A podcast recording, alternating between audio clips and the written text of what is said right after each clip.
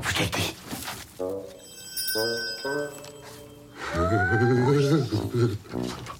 Christi? HC? HC? Was machst du hier? Ich bringe euch Geschenke.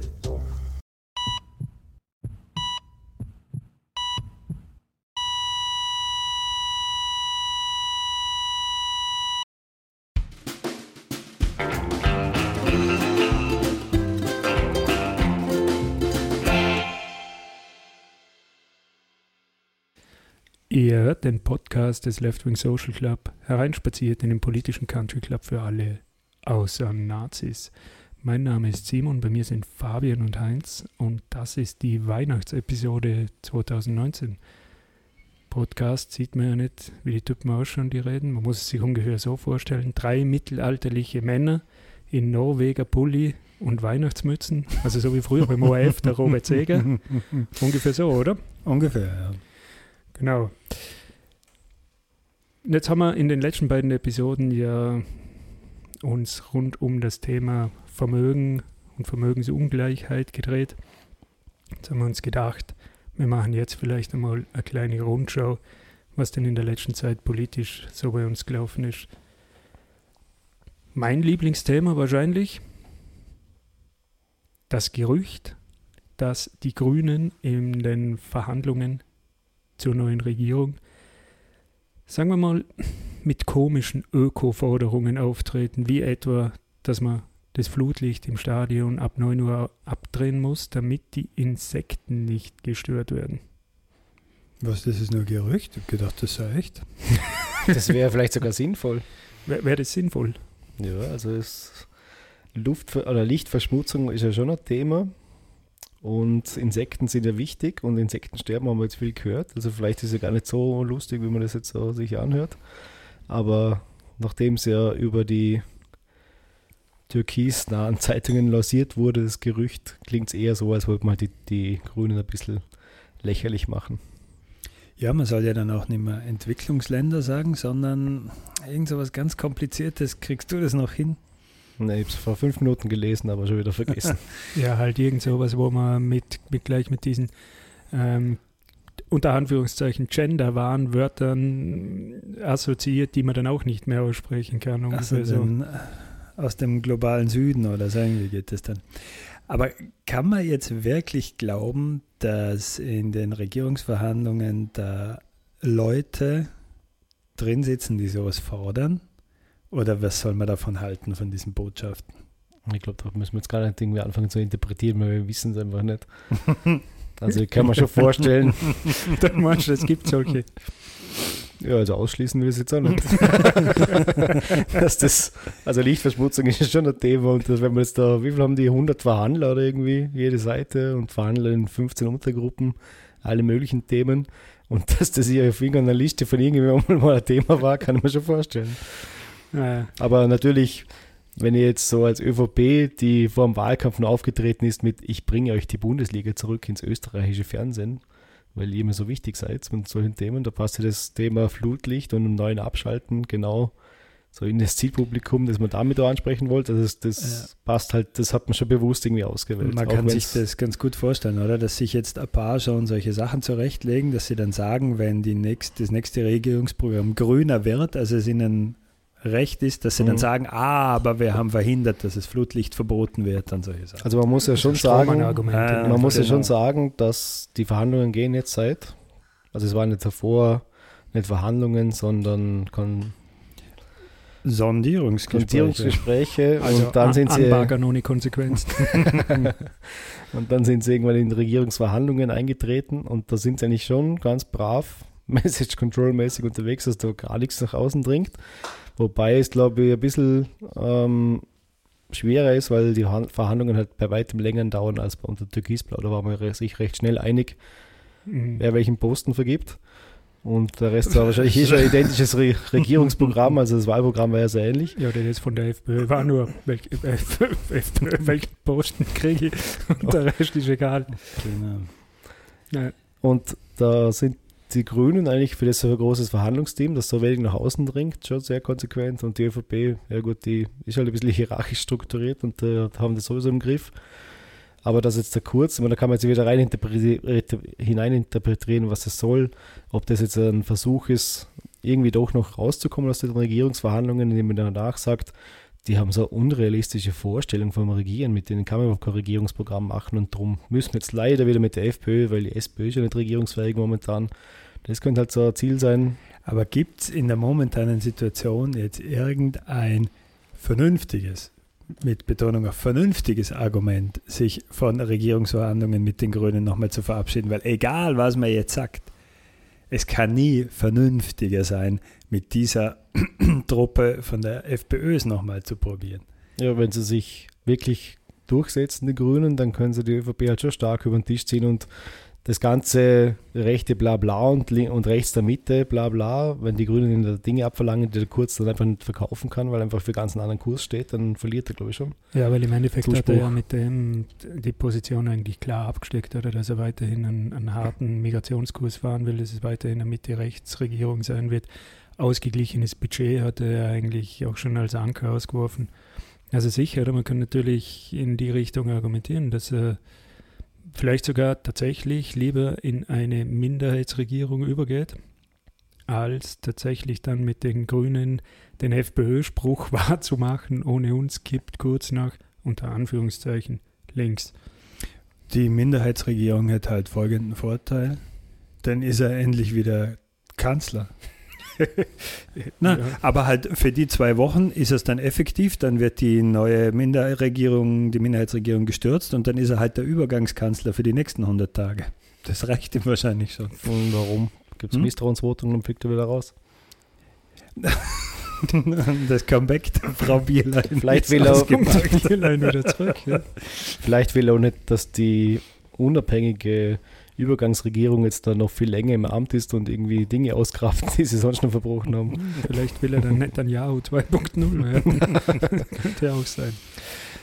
Ja, lassen wir uns überraschen, was da kommt nach Weihnachten. Oder? Also positiv ist schon mal, dass es dann nicht irgendwie unter Druck vor Weihnachten, also da finde ich es von den Grünen ganz gut, dass sie sagen, wir haben jetzt keinen kein Zeitdruck, besser oder besser drei Wochen länger verhandeln und dafür dann ein paar Jahre länger regieren, als sich da jetzt irgendwie kurzfristig nichts Handfestes auszumachen und dann in der Regierung irgendwie unterzugehen. Ja, aber der stramme Wirtschaftsliberale würde sagen, unter Druck werden Diamanten gemacht. ja gut, ähm, gehen wir ein Thema weiter.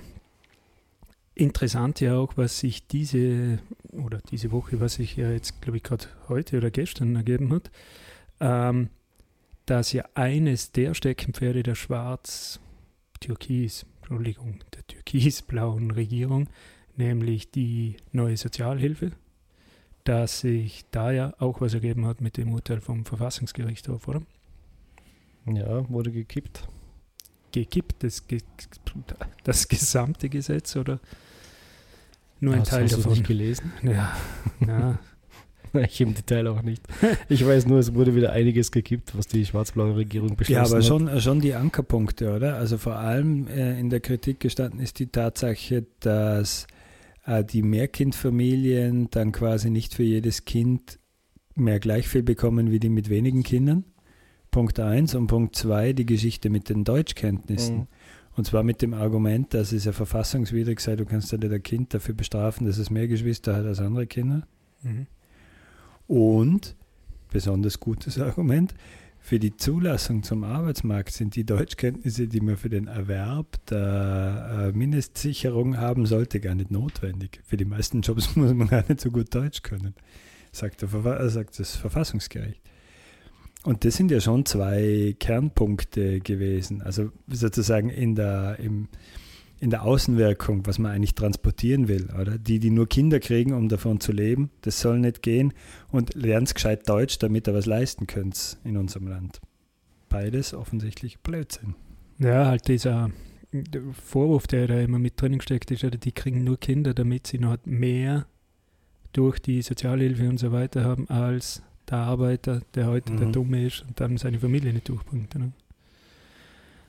Ja, also wenn sie, wenn er sich vorstellt, dass wenn, das für ihn die schöne Mitte-Rechts-Politik ist, die er gern machen wird, wo man sich eh fragen muss, inwiefern wäre das überhaupt mit den Grünen machbar, so ein Konzept wie diese Sozialhilfe eigentlich aufrechtzuerhalten. Aber jetzt in dem Fall ist es sowieso verfassungswidrig. Ja, es ist nicht jetzt verfassungswidrig, sondern es war es auch gestern und vor 10 Jahren und vor 25 Jahren. Weißt du, was ich meine? Das, das finde ich, du sagst, unter Druck werden Diamanten gemacht. Ja, ja, offensichtlich nicht, oder?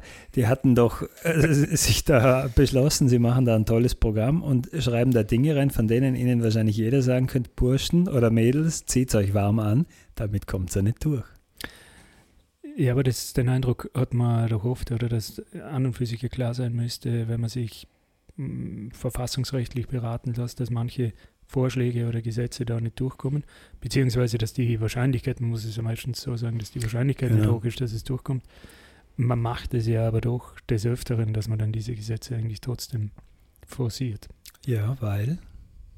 Weil, sicher gibt es ja mehrere Theorien, warum, oder? Entweder, weil man halt, da steht, die Tropfen hüllt den Stein, vielleicht gelingt es dann doch mal sowas beim Verfassungsgerichtshof durchzubringen. Oder ähm, äh, die Botschaft ist rübergekommen, dass das Gesetz dann gar nicht so umgesetzt wird, ist ja wurscht. ja, beziehungsweise dass man dann vielleicht am Verfassungsgericht auch mal wieder rütteln kann. Oder so, ja. Also ich meine, ich möchte mir ja nur vorstellen, wenn jetzt die, wenn die Regierung jetzt noch intakt wäre, wie die FPÖ gegen dieses Urteil wüten würde. Also für da, da nimmt sich ja momentan die, die ÖVP in den Reaktionen ja eigentlich komplett zurück. da tut sich jetzt halt jeder schwer, das in dem Sinn zu verteidigen, ja. Was aber ein bisschen untergegangen ist, von der Woche hat der Verfassungsgerichtshof noch was anderes gekippt, nämlich das Sicherheitspaket äh, von, Ah. oder halt Teile davon. Ähm, da ging es ja um Bundestrojaner und Videoerfassung, Section Control auf Autobahnen und Straßen und so weiter und das ist auch verfassungswidrig. Also auch, also das Sicherheitspaket, das halt das vom Kickel. Vom Kickel, genau, seine feuchten Träume. Das andere als Überwachungspaket äh, bezeichnen, das wurde ja auch aufgehoben. Also es zerfällt Stück für Stück. Also es wird schon Zeit, dass wir wieder eine Bundesregierung kriegen, weil alles, was die vorherige versucht hat, das, aus dem wird nichts. Tja, Aber wie wiederholt sich die Geschichte schon wieder ein bisschen, oder? Also nicht nur, dass der Regierungs- oder ehemalige Koalitionspartner von der Regierungsbank auf die Anklagebank wechselt, sondern auch, dass eigentlich von den Gesetzen, von den groß angekündigten Dingen nicht mehr übrig bleiben wird als Aber Ankündigungen. was übrig geblieben ist, ist ja die Sozialversicherungsreform. Die Sozialversicherungsreform, also die Zusammenlegung, ist, gehört die Zusammenlegung der österreichischen Gebietskrankenkasse da dazu? Also Mhm. die habe ich jetzt Ja. gemeint. Ja. Mhm. Ah, das ist die, oder? Wie ist das bezeichnet worden? Die Fusion der österreichischen Gebietskrankenkasse? Das größte Startup Österreichs? ja, das hat die Pressesprecherin so bezeichnet. Sie sind jetzt das größte Startup Österreichs. Sie fängt jetzt mit Null an, mit einem Schreibtisch in einem Mhm. Einzimmerbüro oder wie stellt sie sich das vor? Um ein paar hundert Millionen Berater Honoraren.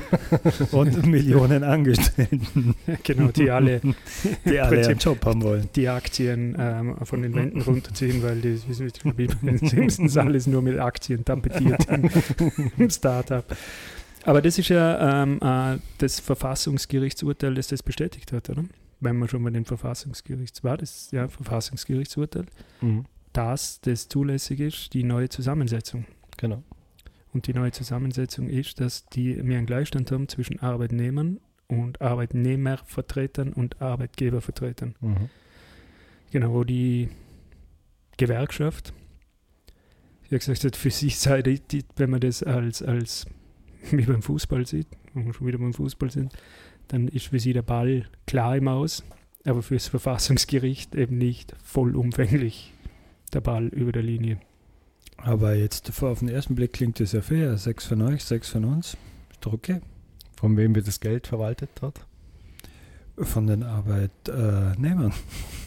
Wer zahlt über 70 Prozent der Beiträge dort ein? Äh, Die Arbeitnehmer. Das ist doch mehr als wer. Und bei den Arbeitnehmervertretern sitzt da noch einer von der ÖVP. Ja, aber das darf er ja. also das ist ja jetzt nicht verboten. Auch als ÖVPler darf man für die Arbeitnehmervertretung Wird ja arbeiten. gewählt, oder? Also Eben. denke mal. Aber Ich bin mir gar nicht scheint ja- sicher, wie, die, wie das irgendwie entschieden wird, wer da sitzt.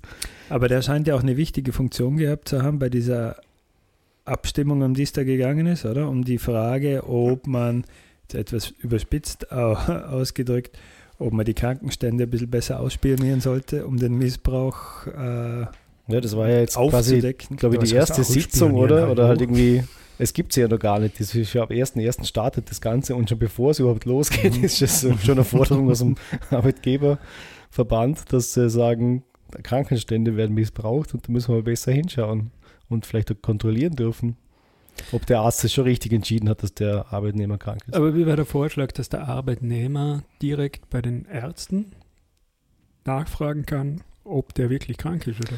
Ja, entweder so oder dass man dich nochmal zu einem anderen Arzt schickt und der dir auch nochmal anschaut, also verpflichtend quasi, dass du da hingehen musst. Ah, Dann die verpflichtende zweite Meinung.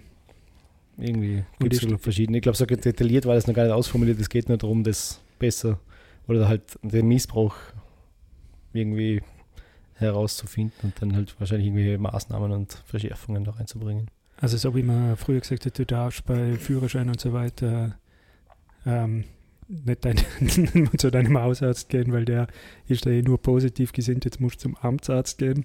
In dem Fall so jetzt der Hausarzt schreibt dich krank und der Arbeitgeber tut dann den Arzt seines Vertrauens heranziehen und du musst dann zu dem und der sagt, "Na, das ist alles nur ein Fake. Genau, das ist dann wie früher bei der Stellung. In Aber- schlechten Zeiten ist jeder tauglich. Ich meine, Jungs, das ist, äh, das ist doch, man man kann über die Dinge ja fast nur lachen, oder? Aber dass das ja ernsthafte Vorschläge sind. Ich meine, der Kompromiss war jetzt der, dass man jetzt mal analysiert, ob das überhaupt ein Problem ist. Also, ich habe ja keine, Zahlen oder Daten oder Fakten gehört, was jetzt da das große Problem ist. Ob, ob der Österreich, also eigentlich sind wir immer so das Vorzeigeland für einen Wirtschaftsstandort mit, mit hoher Produktivität, äh, viele Arbeitsstunden, eh, die höchsten Arbeitsstunden und wenig Krankentagen. Also, glaub, was ist eigentlich dem- das Problem? Dass dem schon vorausgegangen ist, dass eine Analyse gezeigt hat, dass die Krankenstände im letzten Durchrechnungszeitraum, wann immer der war, eben wieder zugenommen hätten in Österreich. Und ich glaube, das war so die unmittelbare, der unmittelbare Anlass dafür. Also dass vielleicht ist sagt, ja äh, das Ergebnis, dass die 12-Stunden-Woche schuldig ja, die 12-Stunden-Tage. Hey, das, das ist genau übrigens der Versprecher, den ich in, in einer der letzten Episoden habe ich exakt dasselbe gesagt. Das heißt, es muss irgendwas bei uns im Kopf Ja. sein, dass wir ja eine 12-Stunden-Woche. Das wäre das, das Natürlichste in dem 12-Stunden-Tag Fall. sind. Ja, Da wären wir ja frei nach Heupel am Montagnachmittag schon fertig. Genau. Aber es ist doch äh, tr- trotzdem, auch wieder, selbst wenn die Krankenstände tatsächlich im letzten Durchrechnungszeitraum zugenommen haben, die Reaktion ist doch völlig absurd zu sagen, es kann nicht sein, dass die Leute tatsächlich mehr krank sind, die bescheißen uns jetzt mehr.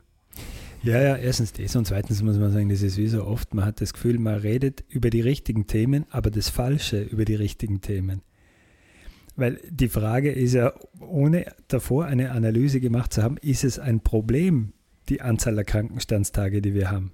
Oder ist es eigentlich ein gutes Zeichen, dass die Gesundheitsversorgung eben funktioniert und dass die, die Rechte der Arbeitnehmer eben gut genug sind, dass sie auch daheim bleiben können, wenn sie krank sind? Ja, vor allem, was sich ja, es geht ja dabei nicht nur um die Rechte der Arbeitnehmer, sondern im Endeffekt, wenn man die Leute schinden würde und sie halb krank oder halb verletzt zur Arbeit schickt, ich meine, es wird ja nicht besser auf Dauer. Eben, normalerweise nehmen ja die Langzeitkrankenstände zu, oder? Und am Schluss die Pflegefälle, Und, und deshalb ist die erste, die erste Frage, wer ist es überhaupt im System ein Problem, die Anzahl der Krankenstände? Und rentiert sich überhaupt schon mal die detailliertere Analyse jetzt finanziell gesehen oder gibt man für den Schmarrn mehr Geld aus, als man durch einen Missbrauch von ein paar tausend Leuten vielleicht verliert? Stichwort E-Card mit Foto, Genau. mit irgendwie was, paar 10.000 Euro Schaden und jetzt über 10 Millionen oder 30 Millionen oder sowas Aufwand, dass auf jede E-Card ein Foto drauf kommt, damit man mit der falschen E-Card zum Doktor gehen Genau, kann. damit der Ali das nicht dem Murat geben können und damit zum Doktor. Sagen die, die sagen, die schauen ja alle gleich aus. Ey, das gibt keinen Weg daraus. äh, na, also, was sagen wir jetzt da? Also, wir haben ja im Endeffekt jetzt ähm, Verfassungsgerichtsurteile, wo man sagen kann, das eine ist ein bisschen, hm, ein anderes, das erfreulich ist. Ne? Zwei andere. Zwei andere, die erfreulich sind. Also Hat nicht die EU ohne irgendwas gekippt, aber jetzt ist mir gerade empfallen, irgendwas war, glaube ich, auch noch. Was irgendeinen Gleichheitsgrundsatz verletzt. Ähm, na, das war doch diese, diese Ja, Glyphosat-Geschichte. das war nochmal was anderes. das, wo Formfehler sind, Ja, deshalb genau. kann man es nicht umsetzen. Ja, Komisch. Sehr seltsam, ja. Finde ich auch. Gut. Kommen wir zu einem anderen interessanten Thema der letzten Wochen und Monate, wo einem der Karel Gott dazu einfallen muss. Einmal um die ganze Welt. Die Taschen voller Geld. Was meinst du? Die, ähm, sagen wir mal, die etwas seltsamen äh, Finanzierungspraktiken der FPÖ sind jetzt wieder in den Fokus gerückt, weil ja unter anderem der Bodyguard vom HC Strache oder der ehemalige Bodyguard vom HC Strache, der ja schon in diesem ganzen Ibiza-Komplex wohl eine entscheidende Rolle gespielt hat, weil er ganz offensichtlich Informationen über seinen ehemaligen Auftraggeber im Doch keine ausländischen Geheimdienste. Nein. Naja, es ist noch nicht bewiesen, dass der nicht vom so. Mossad Ah, ist. okay, ja. Ja, das, äh, das sieht man an der Nase. Und, ja, genau. Also, äh, unter anderem hat er eben Fotos davon, wo der Strache mit Taschen voller Geld, voller Bargeld wohl abgelichtet ist, wo man auch nachweisen kann über die, die Daten der Fotos selber, wo diese Fotos aufgenommen worden sind und damit in Verbindung gebracht werden halt, sagen wir mal, eher schmierige Parteifinanzierungen. Strache weiß das natürlich alles von sich, aber was sich da irgendwie so zeigt, ist, dass das ganze, der ganze Komplex FPÖ eigentlich auf Finanzierung oder Parteienfinanzierung fußt, wo immer der eine oder andere Funktionär und vor allem der Chef was in die private Kasse abkriegt. Ja, oder halt auch Geld aus äußerst zwielichtigen Kanälen kommt. Oder? Ich meine, es ist ja momentan auch diese Geschichte, dass da eine ehemalige EU-Abgeordnete auch irgendwie damit beteiligt war, dass da 55.000 Euro angeblich an die FPÖ geflossen sein sollen, damit eine Liste für die Bewerber für ein Nationalratsmandat umgeschrieben wird, damit da halt einer draufkommt, der da drauf soll, weil er angeblich wichtige Geschäftsbeziehungen zu einem Ukrainer hat. Genau, und die Story ist ja. Vielleicht sind wir doch tiefer in das Impeachment von Trump verwickelt, als wir ahnen. Kann sein, ja. Und die, die Story geht ja irgendwie dann so, dass einer, der das Geschäft angebahnt hat, zwei Millionen an Zahlungen kriegt, der Strache zwei Millionen an Zahlungen kriegt und die FPÖ vier Millionen an Zahlungen kriegt. Alles mutmaßlich. jetzt. Alles mutmaßlich. Ähm, kommt eigentlich auch daher, dass der Geschäftsmann, der das angebahnt hat, sagt, wo ist die Marie? Der hat kein Problem damit, das, das irgendwie zuzugeben. Also Aber ich finde immer noch das Allergeilste ist einfach dieses Bauernhaus im Osttirol mit den Goldbahnen, dem Benzin und dem Bargeld, dass er sich irgendwie so als äh, kleine die blaue Wand, Alpenfestung, oder wie man das als kleine. Alpenfestung da irgendwie gehalten haben für den Tag X, wo die NATO-Panzer einrollen, auch vor dem sich angeblich der HC Streiche so Ja, man fragt sich wirklich, ist er ein Prepper und sollte Natürlich. er dann beim, beim Hannibal in seiner Gruppe sein, da bei diesen Na, ich meine, das ist, das ist ja, es ist ja eigentlich nicht lustig, weil die Frage ist ja schon einmal, du kannst ja nicht einfach auf Parteikosten Gold kaufen und es dann in Sicher. der, na bitte. ja, kannst du ja Und- anlegen, wie du möchtest. Na, du kannst Das war sogar ja, profitabel, haben sogar kannst die das- Wirtschaftsprüfer ausgerechnet. Du kannst es anlegen, aber du kannst, aber es wird dir wohl keiner, kein Finanzreferent zustimmen, dass das eine gute Idee ist, das in irgendeiner Pension in einem Hinterzimmer zu verstecken, wo dann keiner am Tag X weiß, wem dem dieses Gold gehört. Das ist die denkbar schlechteste Anlage. Das kannst du nur mit Schwarzgeld machen. Ich glaube, darüber kann man sich im Klaren sein. Aber es zeigt doch die, die, die ganzen Standpunkte der, der FPÖ der letzten Jahre in einem, sagen wir mal, etwas, wie hat der Karl-Heinz Krasser gesagt, sie sind wahrscheinlich das Opfer einer schiefen Optik.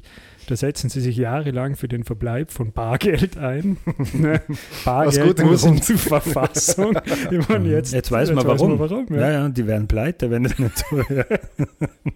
Ja, aber das ist doch völlig mafiös, was da abgeht eigentlich. Ja, mein, sicher. Das, das, das spottet jeder Beschreibung. Und ich verstehe jetzt auch, warum der HC Strache traurig ist, weil jetzt das jetzt keinen Zugriff mehr hat auf die ganzen Goldfahren, weil die können ja der FPÖ Wien. Die Genau. können der FPÖ wählen, genau. Mhm. Also da hat er, glaube ich, keinen. Ja, die Frage ist, recht. ob das äh, das andere Österreich, also die drei Wiener, die sich jetzt da selbstständig gemacht haben, ob die äh, Deutscher Ende- Anschluss Österreich.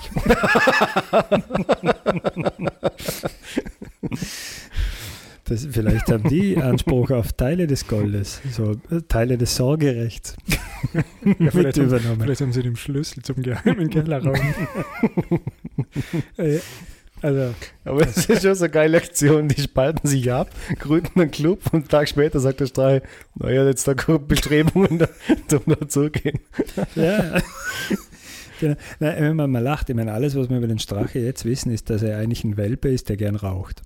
Mehr ist es ja nicht. Mehr, mehr ist es ja nicht. Aber es ist, es ist ja eigentlich nicht zu lachen, oder? Man spottet dann darüber über mögliche Bargeldflüsse, aber das ist ganz oft, dass es, sagen wir mal, höchstwahrscheinlich so war, dass vor ein paar Jahren einer äh, auf ein Nationalratsmandat gekommen ist, weil der eine wichtige Geschäftsbeziehung zu einem ausländischen Vermögenden hat. Jetzt sagen wir nicht immer so pseudo-rassistisch Oligarche, halt ein ausländischer Vermögender, der eine Agenda in Österreich hat, für die er Geld in die Hand nehmen möchte. ja, und zwar 10 Millionen Euro. Ja, der wird dann Ja. nicht damit zufrieden sein, dass man, ne, dass der einfach nur im Nationalrat sitzt, sondern der soll bei wesentlichen Gesetzen die Sachlage für den bearbeiten. Und das ist doch, äh, das ist doch viel schlimmer als das, was in Ibiza, da sind wir drauf gekommen, das sind nur feuchte Träume. Aha, aber da sind offensichtlich schon andere Dinge passiert. Ja, und das, äh, es gibt ja nichts, was jetzt da passiert ist, wo man wirklich sagen könnte, zumindest bislang, ah, okay, das könnte damit mit diesen 10 Millionen Euro in Verbindung stehen. Ähm, was heute im, im, im Standard war, dass es ja auch damit zu tun haben kann, dass ja die politische Lage in der Ukraine in den letzten Jahren ja doch so volatil war, dass es gut sein kann, dass sie ihre Interessen, die sie damals verfolgt haben, indem sie den Abgeordneten da reingebracht haben, dass sich das einfach verflüchtigt hat und sie sich was anderem zugewandt haben. Ja, das mag ja dann aber nicht unbedingt für uns ein gutes Zeichen sein. Eine nächste Verschwörungstheorie, wobei da ist immer die Frage, ist es wirklich jetzt einfach nur eine Verschwörungstheorie oder weil es ist einfach alles so absurd. Das war ja gerade letzte Woche ja im Reporter Thema, was eigentlich da mit diesen äh, Verträgen mit der Putin-Partei da ist, oder? Die ÖVP, äh, die FPÖ hat ja so einen ab, irgendwie so einen Vertrag, so einen Freundschaftsvertrag Ja, mit der Putin-Partei ja. vor einigen Jahren gemacht. Keiner hat gewusst, warum sie das jetzt machen. Immer wieder war auch bei Le Pen und so irgendwelche Zahlungen aus Russland und dass die sich da ein Mhm. bisschen einmischen im Spiel, also wirklich Zahlungen. Und komischerweise letzte Woche sagt der Kickel, na, er versteht überhaupt nicht, warum er das überhaupt gemacht hat damals mit den Russen, da diesen Vertrag. Und für ihn ist es ein totes Stück Papier. Und der Norbert Hofer, der noch vor ein paar Monaten gesagt hat, wie wichtig das ist und so, sagt jetzt, äh, den werden wir jetzt auslaufen lassen. Gerade jetzt, weißt du, das ist Genau, irgendwie aber- so ein gutes Timing, irgendwie Aber, aber du, passt kennst, irgendwie voll in die Geschichte überall rein. du, wieder. kennst das, du kennst das komische Foto aus Moskau. Ja. Die Liebesgrüße aus Moskau. Der Kickl ist da nicht drauf. Aber der Strache, Wilimski, ja. der Hofer, der Wilimski, der Gudenus. Ja. Eben. Und dass der Strache den ganzen, alles, was es da so, einfach jede Woche irgendwas anderes, Absurdes hochkommt, dass er das alles alleine als Mastermind da fabriziert hat, ist ja lächerlich. Nicht einmal, dass er sich das mit zwei anderen ausgedacht hat, sondern die haben das halt gelernt, weil das ganz offensichtlich seit vielen Jahren gängige Praxis ist in der, in der, äh, in der Partei. Das war Ich doch schwarz-blau 1 und war doch nicht anders. Ja, ich meine, du kannst Das- jetzt da nicht unbedingt die Schwarzen Nein, ich meine, mit in, in die, ja den nicht. Generalverdacht ziehen, das wissen wir nicht, aber was man halt weiß, ist, dass in, äh, ähm, in der, gerade in Kärnten einige FPÖler äh, schlussendlich auch ähm, strafrechtlich äh, belangt worden sind für solche Machenschaften und der eine durch einen Verkehrsunfall sich eben seinen Prozess schlussendlich, wenn auch nicht absichtlich, entzogen hat. Oder wer weiß. wer weiß. Aber Aber Mossad, ne? Genau, Entschuldigung. Mossad. Aber, um jetzt noch einmal scharf die Kurve zu kratzen und ein anderes innenpolitisches Thema zu kommen, wenn es darum geht, die Hand aufzuhalten, muss man ja nicht unbedingt im rechten Weg stehen, wie der ehemalige Casino-Vorstand und SPÖler, Mhm. Boscher, na, Hoscher, jetzt ja bewiesen hat, der eine Abfindung von 4 Millionen Euro kassiert. Dafür, dass er jetzt nicht mehr Vorstand bei den Casinos ist. Sondern Dienst freigestellt. Genau. Was uns ja an und für sich. Jetzt müssen wir, glaube ich, nochmal einen Schritt zurück machen. Also, ich glaube, der Casino-Skandal ist ja niemandem vorbeigegangen. Das wäre schon wieder ein Welcher nahtlose Casino-Skandal. der Kasak. Kasak-Skandal. Mhm. Und das wäre eigentlich schon wieder eine nahtlose Anknüpfung an das vorige Thema, weil der Ursprung war ja irgendwelche schwindeligen WhatsApp-Nachrichten, die man auf HC Straches Handy gefunden hat, die den Herrn Siedlow irgendwie in einen Finanzchefsposten bei der Casinos Austria äh, gehoben hat, der dort dann auch, ich glaube, 50 oder 40, Mhm. 50.000 Euro im Monat kassiert hat. 58.000 Acht- Euro im Monat. 58.000 sogar. Im Monat. Im Monat. der dann, nachdem das bekannt wurde, glaube ich, dann irgendwie zwei Monate Urlaub gemacht hat, Mhm. aber ich glaube sogar unentgeltlich, bin mir ganz sicher. Und der jetzt dann auch noch auf Abfindung klagt. Also der will jetzt auch noch Geld dafür, dass er früher gehen muss. Ja, der kann ja nichts dafür, dass er mir mal gesagt hat, du bist nicht geeignet für den Job, aber du kriegst ihn trotzdem. Das stimmt irgendwie. aber die WhatsApp war schon wieder, der war mit Ja. dabei. Aber das ist schon wieder so ein Thema. Apropos so Kickback-Zahlungen, der Kickler hat ja da bei der Ideenschmiede auch noch irgendwas äh, in der Vergangenheit gehabt, oder? Wo man irgendwie, man gibt irgendwo Geld, man, nee, irgendwoher kriegt man Geld und einen Teil kriegt halt die FPÖ. Und das kann man doch keiner erzählen, dass nur weil, weil die Freunde sind mit dem Siedler, die, die ausgerechnet dem so einen Job geben, wo er eh nichts ausrichten kann, weil er nicht geeignet ist, irgendwas zu tun dort, dass der dann nicht auch einen Teil davon abliefern muss bei der FPÖ. Das ist ja sicher wieder so eine Masche, zum irgendwie Geld in die Partei oder in irgendwelche anderen Ja, und, das spielen. kann und dass sicher- der natürlich eine Agenda hat, oder? Mutmaßlich, muss man gleich dazu Naja, sagen. irgendwie, naja, irgendwas. Ja, halt Agenda. Ich glaube nicht, dass, also wenn du da wirklich an der Casino irgendwas umdrehen willst und so, dann sitzt vielleicht jemanden hin, der irgendwas ausrichten kann und nicht irgendeiner, der wahrscheinlich überfordert ist in jeder Sitzung. Aber er muss ja nur immer in eine Richtung äh, mit äh, betätigt sein oder mitbeteiligt sein, auch im öffentlichen Diskurs und dann halt das, die Sache mit dem in Verruf gekommenen kleinen Glücksspiel halt versuchen, wieder ein bisschen drehen zu ja, können. aber gerade der. Naja, aber wenn jetzt. Wenn, Es muss nicht könnte es besser. Von der hat man eigentlich gar nichts gehört, die ist ja Compliance-Beauftragte, oder? nicht so bei der recht nicht. Welche Compliance? Kennst du das vom Wittersek? Irgendwie bei der Novomatic. Also, das ist jetzt keine Waschmaschine. Oder halt eine sehr große. Gut, aber äh, es ist sicher nicht so, dass man nur die Schäfchen ins Nein. Trockene bringen will, dass das, was da mit diesen Aber ich glaub, man muss- man- und so weiter. genau, also, Aber, okay, aber Nein, das ist man, nur muss, mal. man muss aufpassen, dass man, dass man nicht zwei Themen vermischt, oder? Das eine Thema ist, sind ja Dinge, die äh, irgendwie nicht wirklich legal sein können und sicher ist nicht vom Gesetz so gemeint ist, dass diese Dinge durchschlüpfen dürfen. So wie dass ein Ausländer, egal woher der kommt, in Österreich in eine Partei investiert, damit dann sein Favorit in die richtige Position gewählt werden kann. Das kann nicht äh, Sinn der österreichischen Verfassung sein. Aber das ist sogar noch legal.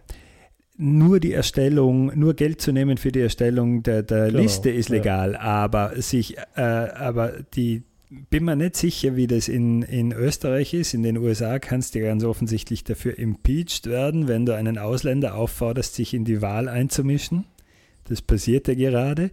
Ich bin mir nicht so sicher, ob nicht die Geldannahme als solche schon illegal ist. Aber man muss dann, und vieles von dem, was der ähm, liebe HC Strache da jetzt offensichtlich gemacht hat und was ihm da jetzt unterstellt wird oder was gerade ermittelt wird, ist sicherlich kriminell. Ein, eine hohe Pension äh, von der Notenbank zu beziehen oder eine hohe Abfertigung zu beziehen, ist nicht kriminell. das ist völlig verdient. Na, das, über das können wir ja jetzt trefflich diskutieren, aber es ist sicherlich so, dass das legal ist, auch wenn der jetzt sagen würde, brauche ich nicht unbedingt, kriegen würde sie trotzdem. Er müsste sie aktiv ablehnen oder spenden oder sonst irgendwas. Du meinst jetzt den Siedler oder der Hoscher? Den Hoscher, Genau, der kriegt jetzt so. der kriegt das jetzt. Ja. Und der hat das ja nicht erfunden, sondern das kriegen ja viele andere in seiner Situation auch. Er ist jetzt nur gerade der Falsche zum falschen Zeitpunkt, dass das rauskommt. Gut, sagen wir jetzt mal, um jetzt äh, eine scharfe Überleitung zu machen, dass eher die, die konservativeren, die überhaupt die, die Wirtschaftsliberalen, die dem Leistungsprinzip nahestehenden, dass die nehmen, was nicht bei drei auf den Bäumen ist, unter dem Motto Get rich or die trying. Ähm, das ist ja an und für sich nichts Neues, aber was ja auch der Fall ist, und das sieht man am Horscher, dass ja die sogenannten Linken bei der ganzen Sache ganz offensichtlich um nichts nachstellen. Da gibt es ja einige Beispiele in diese Richtung, was überhaupt, ähm, wenn es darum geht, wie viel Luxus leistet man sich eigentlich, wie wirft man eigentlich mit dem Geld um sich, das man verdient. Ähm, Beispiel von den spanischen Podemos, der Pablo Iglesias, der sich um 600.000 Euro plus eine Haus, ein Haus, eine Villa gekauft hat, einen Shitstorm geerntet hat und seinen Rücktritt angeboten hat, bleibt aber weiterhin im Amt. Ähm, die SPD-Staatssekretärin Sasan Schäbli, den Namen kann ich einfach nicht aussprechen, die einen Shitstorm geerntet hat wegen ihrer goldenen Rolex. Und unser eigener SPÖ-Mann Donauer mit seinem Porsche und der Ex-SPÖ Bundes, na, Geschäftsführer. Geschäftsführer, Geschäftsführer. der Trotzter, der quasi die Opel, na, Porsche Gang ist mit dem Donauer. Genau. Und auch gern teure Uhren trägt. Nicht nur gern teure Uhren, auch teure Anzüge und teure Kunst. Genau, seine, oder anders ausgedrückt, im schicken Anzug mit seinem Porsche vorgefahren ist, um das Gemälde aus seinem Büro zu holen. Genau, und jetzt sagen wir, Zur okay, falschen Zeit am falschen Ort. man drückt ja gern, also wenn das jetzt ähm, kein, keine einer Linkspartei wäre, ist, nimmt man die Dinge als normal an. Die Linken ernten einen Shitstorm. Warum eigentlich? Naja, zu Recht. Ähm, das ist eine recht lange Geschichte. In Österreich hat das ja auch gute Tradition und man hat jetzt erst in den letzten Jahren auch ein bisschen begonnen, damit aufzuräumen, dass man äh, Leute, die in, sagen wir mal, staatsnahen oder überhaupt staatlichen Betrieben oder Institutionen äh, beschäftigt waren, dass die überdurchschnittlich hohe Pensionen dann zum Schluss noch bekommen haben. Oder das war das Thema äh, Nationalbankspensionen in den letzten Jahren, die Summen kassieren, von denen man sagen muss, wenn das in irgendeiner Firma so ist, dann sind die selber schuld, aber ob das sich eine Bundesrepublik leisten muss, ist wirklich äußerst fraglich. Ja, was sagen wir, wenn Das ist mal das eine, oder?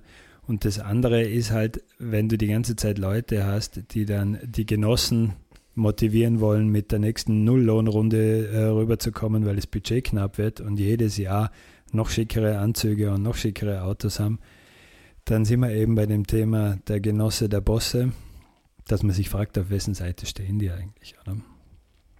Mm, Das mit der Nulllohnrunde höre jetzt eigentlich eher nicht so auf der SPÖ-Seite oder von irgendwelchen Gewerkschaften. Ich glaube, da geht es eher in der Diskussion, also lanciert werden solche Diskussionen ja auch nicht von den Linken, sondern vom zuerst mal von den. Rechten. Also die sagen dann, ähm, das ist ja, ungl die ist ja unglaubwürdig mit ihrer teuren Uhr oder zuletzt war sie ja bei der Pamela Rendi Wagner. Schaut an, die sagt, sie geht in äh, günstigen Familienurlaub nach Italien. In Wirklichkeit hat sie einen ÖVPler in Saint-Tropez im Luxusrestaurant fotografiert. Und das ist jetzt natürlich verwerflich, äh, gerade als, als Sozialdemokratin. Und für mich ist halt das eher so die Sache, wenn da jetzt ein SPÖler daherkommt im Porsche und dir was erklärt von äh, Vermögensverteilung und äh, gerechte Entlohnung und so weiter, ist das aus eurer Sicht dann glaubwürdig oder geht das einfach gar nicht? Also ich finde, es kommt drauf an. Angenommen, du bist jetzt jemand, der glaubwürdig ja aus, sagen wir mal, diesem Milieu oder dieser Schicht kommt, nämlich wo man teure Anzüge trägt und teure Uhren und teure Autos fährt. Und also sagen wir mal aus dem aus dem gehobenen oberen Mittelschicht oder Oberschicht stammt und trotzdem eigentlich glaubhaft vermitteln kann, dass er für sagen wir mal, diese linkeren Themen, auch von mir aus Vermögensteuer, andere Verteilung von Vermögen und Arbeitseinkommen steht, dann habe ich damit eigentlich nicht wirklich ein Problem. Das Problem fängt bei mir eher da an, wenn das eben solche sind wie die Randy Wagner, wenn das solche sind wie der Donauer, die ja damit eigentlich was anderes verkörpern, nämlich dass sie den Aufstieg geschafft haben und eigentlich ja mit ihrem ganzen Auftreten den anderen erzählen, dass sie sie auch schaffen müssten. Und dass es nicht in Ordnung ist, dass sie so sind, wie sie sind. Ja, also eigentlich würde man damit meinen, dass es um das Thema Credibility geht. Oder? Street Credibility. Es geht, nicht drum, es geht nicht darum, ob die Randy Wagner in Saint-Tropez oder in Italien im Urlaub ist, sondern es geht darum, wie nahe ist sie denn bei denen, die sie wählen sollen. Ja, aber das ist der, der aus der erzählt Oberschicht kommt ja Ja. auch nicht. Na, der ist, Der ist noch weiter weg. Richtig. Na, aber das einzige Argument, das da auch immer, ähm, das da auch immer gut gefruchtet hat, ist dann wieder zu kommen mit aber Kreisky hat ja auch teure Anzüge getragen und handgenähte Schuhe. Ich glaube, Das ist ein Nullargument. Das ist ein Nullargument, das finde ich auch. Und ich glaube, man darf auch manche Sachen nicht verwechseln. Man möchte natürlich auch, und das war in den damaligen Zeiten sicher auch nochmal anders, weil Mill natürlich auch als einfacher Arbeiter, der wenig Geld hat, einen Vertreter haben, der mit den Bossen auf Augenhöhe reden kann. Und wenn man dann den Chef der Sozialdemokratischen Partei hat, der sich vor laufender Kameras mit den, äh, was weiß ich, industriellen Vertretern matcht und der denen ebenbürtig ist, dann fühlt man sich gut vertreten. Wenn man aber das Gefühl hat, dass man von einer SPÖ für dumm verkauft wird, während die sich nur ihren Luxus finanzieren und sich gegenseitig Jobs zuschieben, dann ist das eine völlig andere Welt. Das hat nichts mehr mit der damaligen Situation zu tun. Und um das geht es doch eigentlich. Und da ist es nun mal aus meiner Sicht leider so, dass bei den sogenannten linkeren Parteien in dem Spektrum, das ist halt der wunde Punkt. Oder? Wenn du so tust, als wäre Verteilungsgerechtigkeit für dich ein Anliegen, dann musst du das schon ein bisschen auch leben. Ja, Das heißt arm bleiben. Das heißt nicht arm bleiben, aber das heißt zumindest auch in der Außenwirkung zu zeigen, dass es dir eben nicht nur darum geht, welchen Job hast du und was kannst du dir Mhm. davon leisten. Aber ja, dann das ja schon Spiel wieder. mitzuspielen, in der Außenwirkung eigentlich das komplette Spiel im System vollkommen mitzumachen. Und so, so wieder. ja, aber so das, was wieder, ihr aber jetzt verlangt, ist ja dann nochmal auf einer Metaebene zu sagen, ich mache jetzt Mes- Message Control und ich inszeniere, obwohl ich jetzt wohlhabend bin und jetzt Geld habe, inszeniere mir so, als wäre das gar nicht. Nein, das meine ich nicht, aber es ist ein Unterschied, ob ich, ob ich hergehe und im Endeffekt in, in meinen Augen nichts anderes mache, als Kohle für Luxusscheiße auszugeben wie ein Porsche. Ich meine, wenn das der, keine Ahnung, die I'm still Jenny from the Block macht, okay, das ist genau Teil von dem, was die ja eigentlich zur Schau stellen wollen, dass sie es geschafft haben und Teil von dieser Maschine sind. Aber das will ja eigentlich jemand, der sich für eine Änderung des Systems, für Umverteilung und so weiter auseinandersetzt. Warum soll der eigentlich was vorleben, was genau sagt, hey, ich hab's geschafft und jetzt spiele ich das Spiel genauso mit wie jeder andere auch, kauf mir teure Uhren, teure Autos, teure Gemälde, teure Villen. Genau, und es war doch, es, es hat doch immer gut gewirkt, dass der Häupl immer mit den Öffis zur Arbeit gekommen ist. Klar, im Nachhinein kann man sagen, der hätte vielleicht auch nie fahren dürfen. Aber er hätte sich ja mit dem Chauffeur bringen lassen können. Aber das hat er doch auch gemacht. Ja, ist na, ist er nat- hat er natürlich auch viel, aber um das geht es ja nicht. Es geht ja nicht darum, dass keiner dem trotz der gönnt, dass er einen Porsche in der Garage hat, mit dem er am Wochenende in der Freizeit mal irgendwie durch die Gegend fahren kann. Aber wenn du das Gefühl hast, dass bei diesen Leuten, dass es eben nur um ihre berufliche Karriere in der ähm, Arbeiterpartei geht, dann stimmt das nicht mehr zusammen. Das ist meine Meinung damit. Die Schwachstelle der Rechten ist halt eine andere damit kannst du denen nicht an den Karren fahren, weil die Mhm. finden ja, wer es sich leisten kann, der soll es auch ausgeben, besser als es vergammelt irgendwo. Ne? Mhm. Aber umgekehrt, die Schwachstelle bei den rechten Law and Order Parteien wäre ja in irgendeiner Form mit dem Gesetz in Konflikt zu kommen. Und die haben einfach gar keine Schwachstelle, weil es ist einfach scheißegal, was die machen. Die haben einfach keinen moralischen Anspruch, irgendwie integer zu sein. Aber, genau, aber genau das ist ja, ja, der, Heinz, äh, Entschuldigung, ähm, das ist ja so dieser, der, der Angriffspunkt, der ja eigentlich immer kommt von, sagen wir mal, auf, auf alle diese sozialeren oder liberaleren Themen. Sei das jetzt beispielsweise bei, der, bei, bei den Flüchtlingen, wo ich sage, ja, nimm doch du einen Flüchtling auf, hast du einen bei dir daheim? so ein Schatz. Oder bei dem Ja. ganzen Ökologie-Thema, wo man sagt, ja, was machst denn du? Und wenn du nicht komplett deinen Lebensstil aufhörst, kein Plastik mehr kaufst und nicht alles nur zu Fuß gehst, dann darfst du überhaupt nicht mitreden. Mhm. Aber um das geht es ja nicht. Es geht Doch, doch aber nicht. das, das ist doch das Framing, dass Das ist als das Linker Richtige, ja. da hast du einfach die hohen Standards, die du an andere legst, noch viel mehr über zu erfüllen. Und wenn du jetzt aus einer armen Familie oder irgendwas kommst und Geld hast und aus irgendeinem beschissenen Grund sagst, ich will jetzt ein Rolex, jetzt kauf mir einfach ein scheiß Rolex und da zieh ich dir an und das irgendwie ähm, erhobenen Hauptes einfach machst, weil du jetzt das einfach willst, was ist denn da schlimm dran? Wenn das einfach eher, weil du jetzt auf irgendeine Marketing-Schmäh reingefallen bist und die Marke so toll findest und das einfach als Kind schon immer wolltest und jetzt ein Rolex hast und fotografiert damit, was soll jetzt da das Problem sein, dass du sagst, du bist jetzt unglaubwürdig? Ich würde Alles, ja, was du davor gemacht hast, ist, ist egal. Und weil du jetzt eine, tolle, eine teure Uhr hast, hast du einfach nichts mehr zu melden. Ich finde auch nicht, dass eine Rolex tragen ein Grund zum Rücktritt aus einer Regierungsfunktion ist. Das Das, wäre jetzt ja völlig übertrieben. Ja, aber es ist eine Riesen, aber es ist eine Kein Riesendiskussion.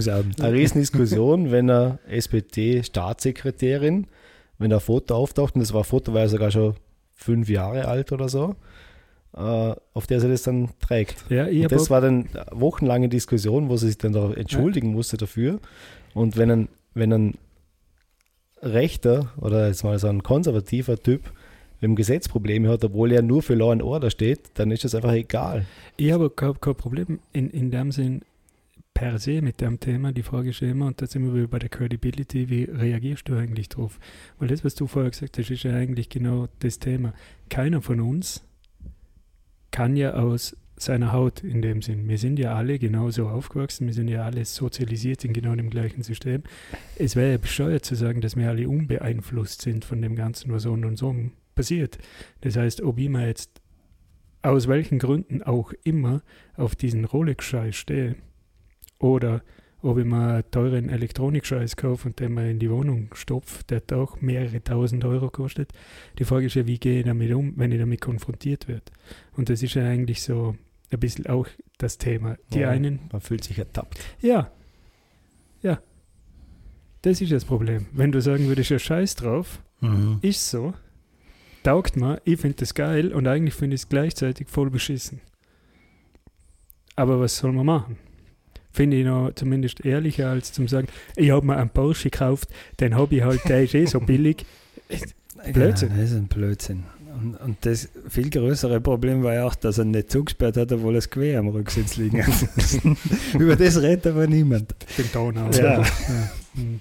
Mollo Ja, hat ihm jetzt den Jagdschein abgenommen. Ja, das ist das also die. ÖVP Tirol genießt es gerade. Das ist ja das Mindeste. Na, d- Heinz, du hast natürlich schon recht damit, dass gerade in der sozusagen im linksliberaleren Spektrum das in den auch mit der ganzen mit der ganzen PC-Kultur zu so einer banalen Moral verkommen ist. Wenn jemand die falschen Schlagwörter sagt oder die falsche Kleidung trägt oder zum falschen Zeitpunkt die falsche Geste macht, dann muss er sich dafür entschuldigen und das ist völlig unten durch. Während die eher auf der rechtsnationalistischer, konservativen Seite stehenden oft ultra pragmatisch sind und alles, was dem Machterhalt dient, wird durchgewinkt. Völlig egal. Oder?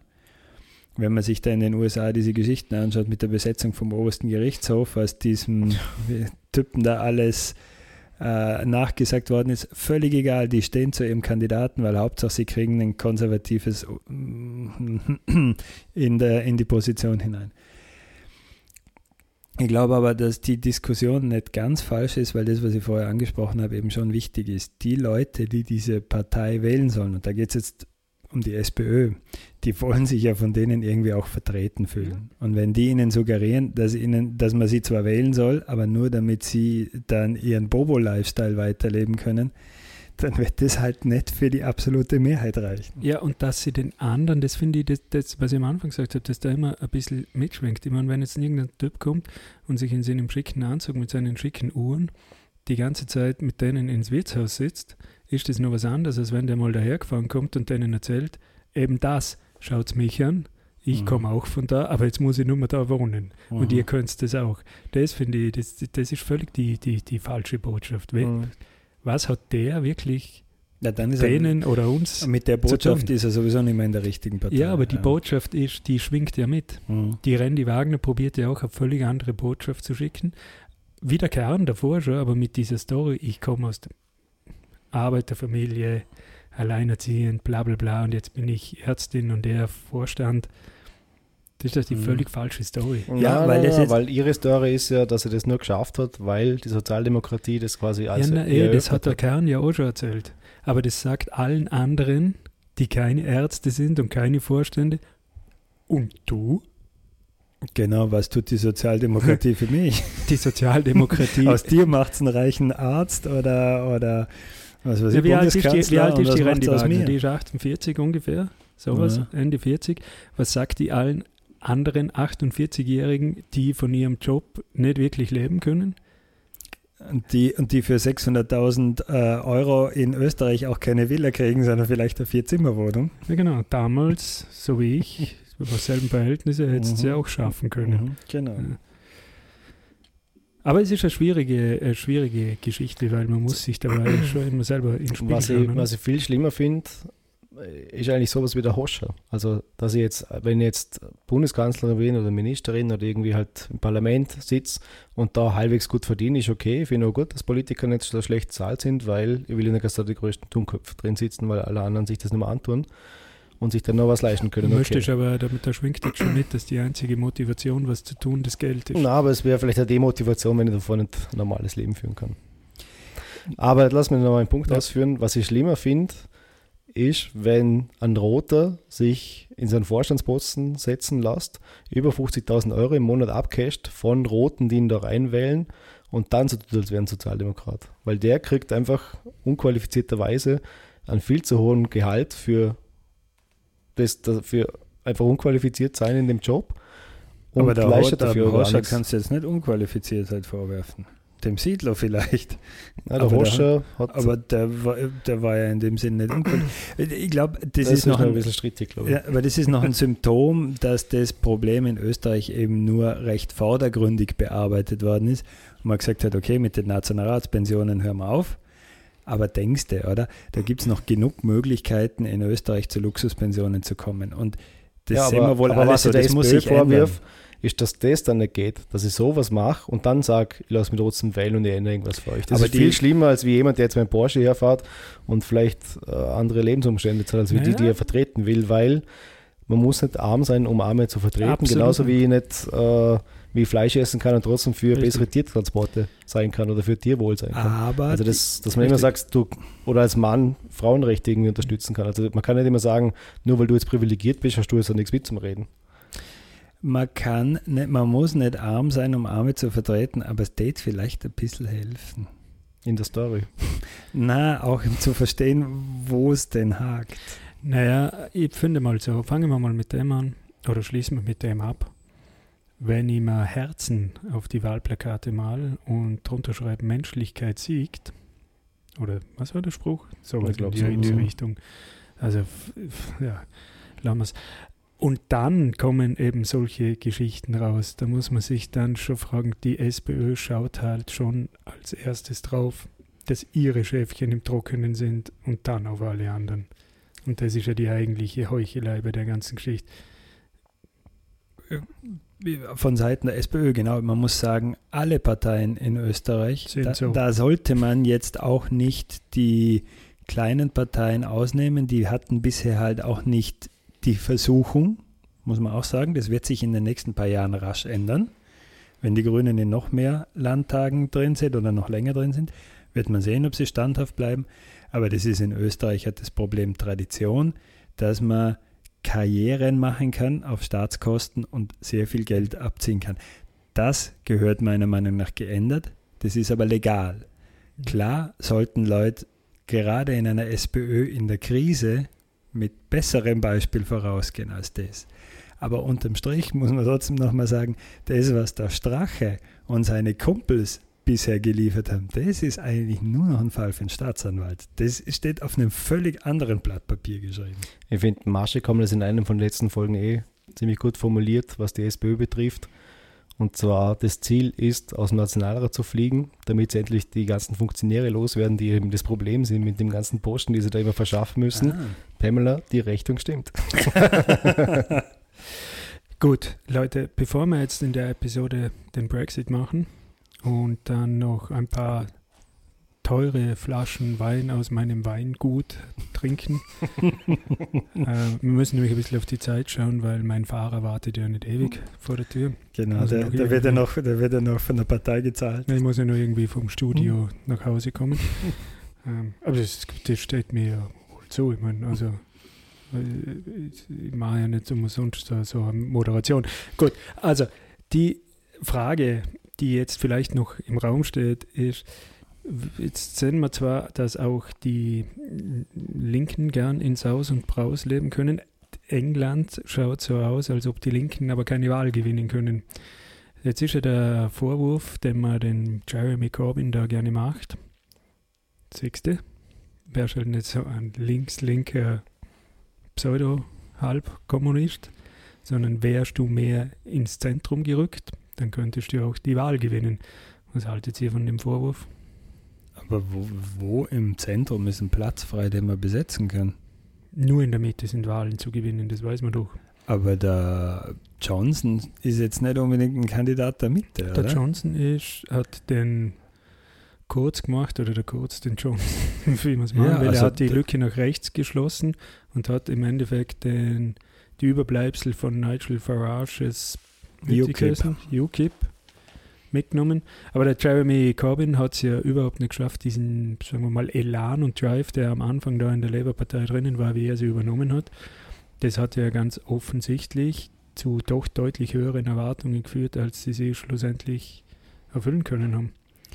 Aber wenn du in einem Land mit einem Mehrheitswahlrecht eine Wahl gewinnen willst und der eine liefert eine These, nämlich, und äh, die ist so primitiv, dass sie jeder versteht, nämlich Get Brexit Done, dann musst du doch zu der These nichts anderes machen als eine Antithese liefern, nämlich, nein, nein, wir bleiben in der EU und hoffen, dass das mehr Stimmen kriegt.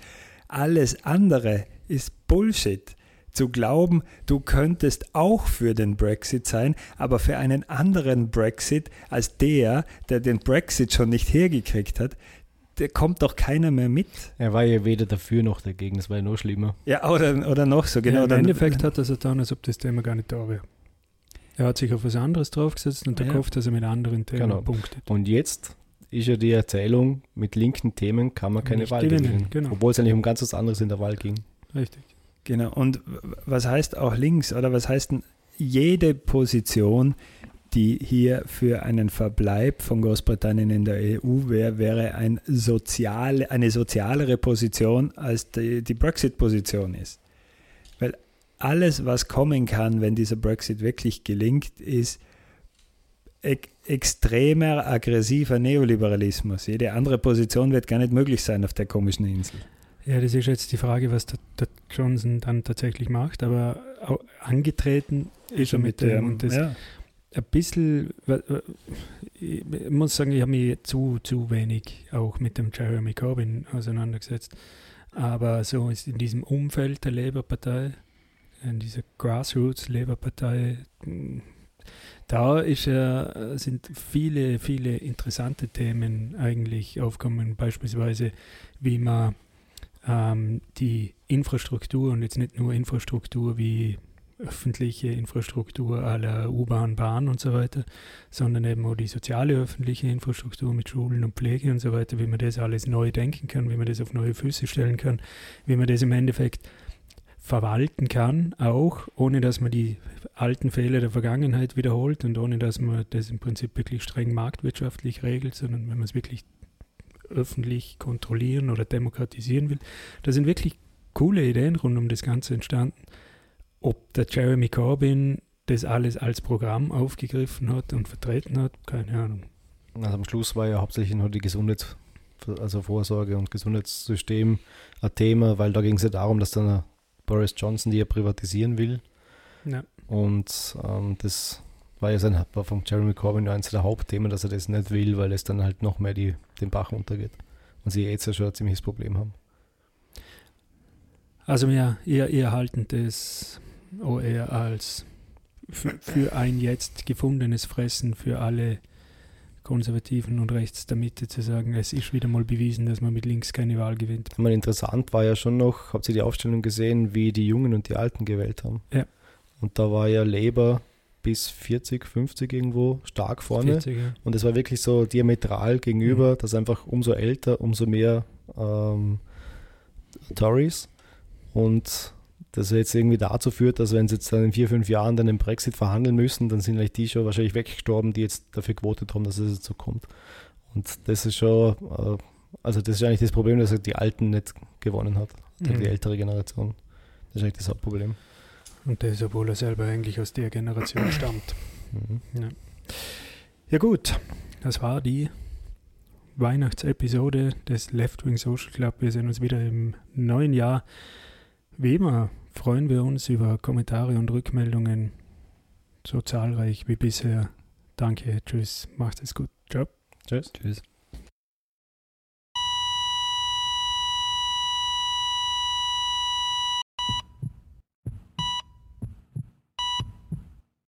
Das Christfest steht unmittelbar bevor.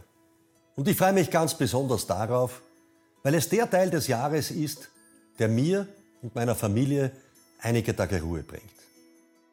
Die Hektik des Alltags bestimmt ja oft in weiten Teilen unser Leben. Und man macht sich über viele, viele Dinge berechtigte Sorgen und blickt gerade momentan in eine ungewisse Zukunft. Gerade nach der Tragik der letzten Tage ist es besonders wichtig, jeden Moment, den man mit seinen Lieben hat, auch wirklich genießen zu können. Dies liegt meist nur an uns selbst, denn allzu gerne lassen wir uns zu sehr von außen beeinflussen. Ich wünsche euch und euren Familien, dass es aber zumindest zu Weihnachten schafft, ein paar Tage zu finden, an denen ihr im Kreis eurer Liebsten abschalten könnt und nur positive Gedanken und Gefühle an euch heranlässt. Weihnachten ist für mich auch eine Zeit der Vergebung und Verzeihung. Es kommt leider immer wieder zu zwischenmenschlichen Konflikten. Und gerade jetzt bietet die stille und besinnliche Zeit auch die Möglichkeit, darüber nachzudenken, sich selbst zu reflektieren, auf jene Menschen zuzugehen und einen Schritt der Versöhnung zu setzen.